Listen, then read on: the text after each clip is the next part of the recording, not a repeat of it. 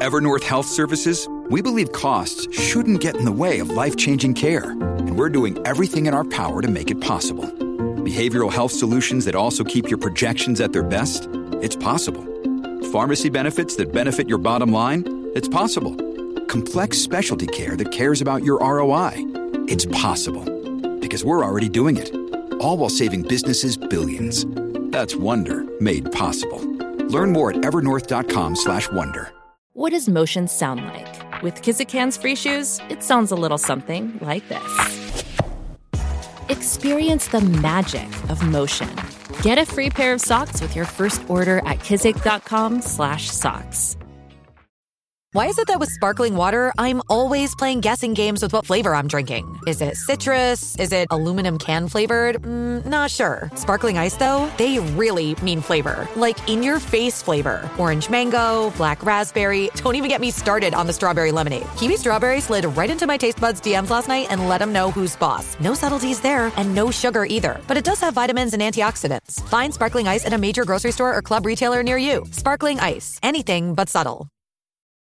2005年、京都府にある学習塾で一つの事件が起こりました。今回はその一件について、犯人の生い立ちと事件の内容をまとめていきます。1982年、後に事件を起こすこととなる萩野優が生まれました。萩野の父親は大手電機メーカーの子会社で役員を務めており、母親はヨガや太極拳などの講師をしていたそうです。そのため一家は比較的余裕のある生活を送っていました。ただ、息子である萩野に対しての教育はかなり厳しいものだったようです。彼は幼い頃から勉強ばかりをさせられ、友達を家に呼ぶことも許されませんでした。そんな中、萩野が8歳になっていた1990年に一家は宇治市寺山台の家に住居を移しています。それからも両親のしつけの厳しさは変わりませんでした。萩野を叱った際には罰として彼をトイレに閉じ込めていたらしく、近所にはたびたび、出せ、出してくれという声が響き渡っていたそうです。そうした家庭で育った萩野は徐々に両親への怒りを溜め込んでいきます。その結果、彼は家で暴れるようになってしまいました。近所の人は萩野家から皿が割れる音や怒号が漏れ出ていたと話しています。そして萩野の家庭内での立場は成長とともに変わっていきました。いつしか、彼は王様のような振る舞いをするようになってしまったのです。そんなある日、彼は年下の生徒と喧嘩をしてしまいます。その際に萩野の母親にも学校から連絡が行ったのですが、彼女は、うちの子は悪くないと言い放ち、相手の生徒を一方的に責め立てたそうです。そうした噂が出回ったからなのか、一家と親しくするような人はいませんでした。中学入学後の萩野はテニス部に所属しながら勉学に励んでおり、成績は優秀な生徒だったそうです。その一方で、彼の気候はどんどん目立つようになっていきます。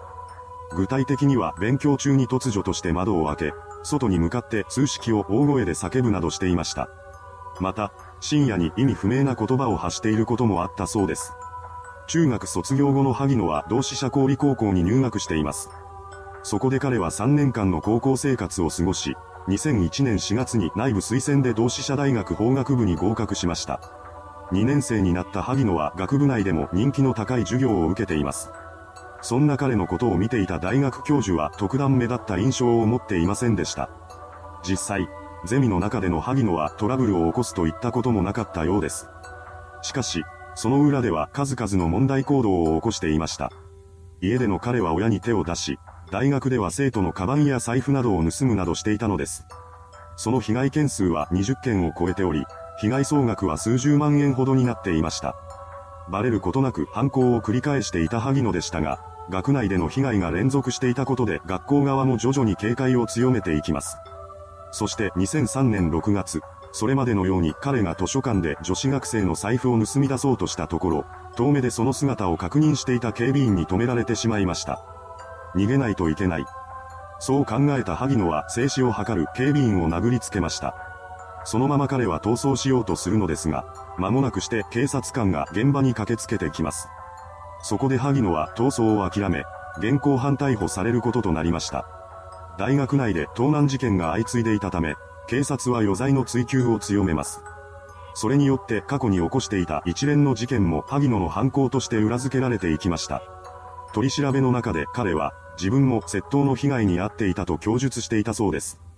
逮捕から3ヶ月後の同年9月、息子が裁判を控えているということもあり、萩野の母親は大学に対して休学願いを提出しています。ですが大学側はこれを受理しませんでした。その上で1ヶ月後の教授会で萩野の処遇が決められています。それは1年半の定額処分というものでした。また、当時の彼は学習塾で講師のアルバイトをしていたのですが、逮捕を受けて解雇されています。ですが、あくまでアルバイトだったため、萩野からすれば何の問題もありませんでした。そして定額が決まってから1ヶ月後の2003年11月、彼は別の学習塾にアルバイト講師として採用されることが決まります。この時、履歴書に逮捕されたことは書いていませんでした。そうして新たな職場に就いた萩野は小学生と中学生を担当していたそうです。その期間も裁判は進められていました。そして2004年3月、京都地裁は彼に対して懲役2年6ヶ月執行猶予3年の有罪判決を下しています。そのまま刑が確定したため、萩野は実刑を免れ、執行猶予の身として過ごすこととなりました。大学は定額になっているため、それからの彼は塾講師のアルバイトをひたすらやっていたそうです。学習塾内での萩野は予定通りに授業を進める講師として知られていました。その一方で、彼はたびたび問題行動を繰り返していたそうです。その問題行動とは主に女子生徒に対するものでした。具体的には授業中に特定の生徒を見つめたり、付きまとったりするなどしていたようです。生徒の中にはこれが原因で退塾する人もいました。2005年3月、萩野が教えるクラスに堀本さやのさんという女子生徒が入ってきます。それから2ヶ月後の5月11日、授業を終えた萩野は個別指導という名目で堀本さん一人を残らせました。その上で約1時間20分にもわたり、彼女のことを質問攻めにしました。その中で彼は、学校は楽しいか、塾は楽しいか、お父さんは好きかなどと聞いています。これに対して堀本さんは、学校も、塾も、お父さんも好きと答えました。すると萩野は次のように語りかけてきたのです。僕は心理カウンセラーの勉強をしているから、さやのちゃんが嘘をついているのはわかる。この言葉に堀本さんは不気味さや恐怖を感じたことでしょう。迎えに来た母親に彼女は泣きつきました。これを受けて堀本さんの両親は塾に対して、萩野先生に不安を感じるという電話を入れています。しかし、塾側は大した対応をしなかったようです。それからも萩野の寄稿は続きます。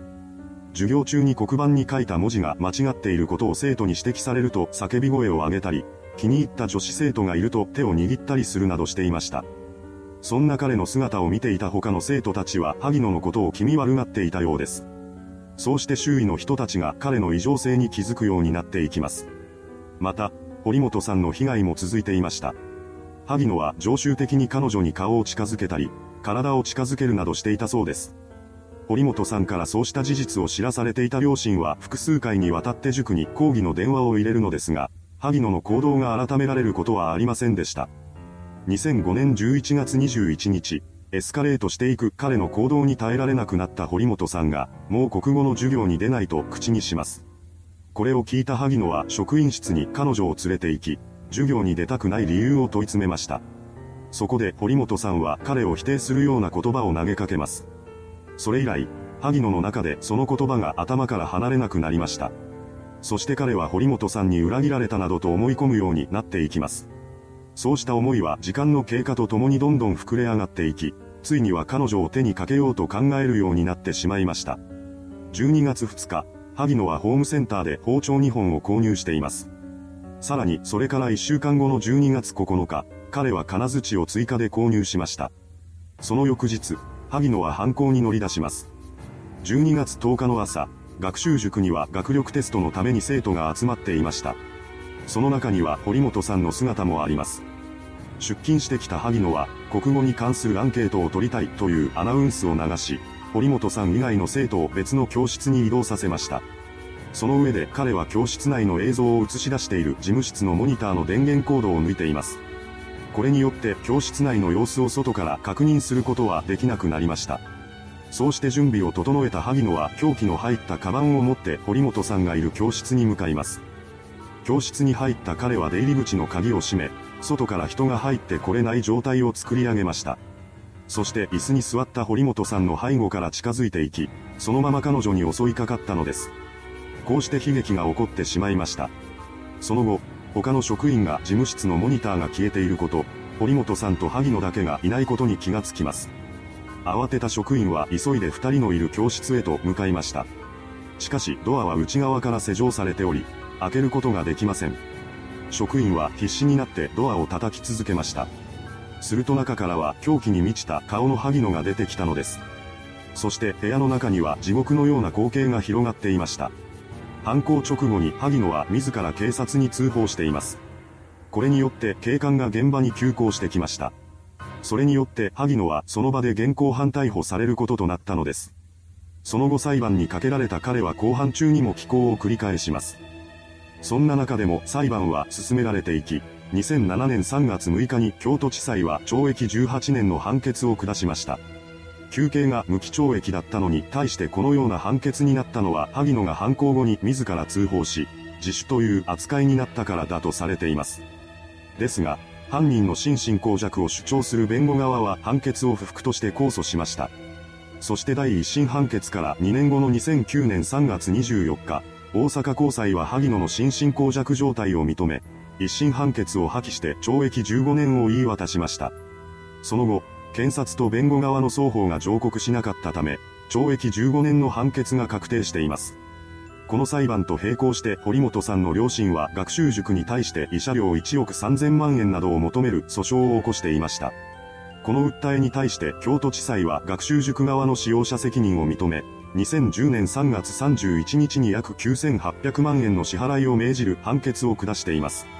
いかがでしたでしょうか？飛行を繰り返した男が起こした事件。学習塾側の対応次第では防げた可能性が高かったはずです。そのことを考えると残念でなりません。それではご視聴ありがとうございました。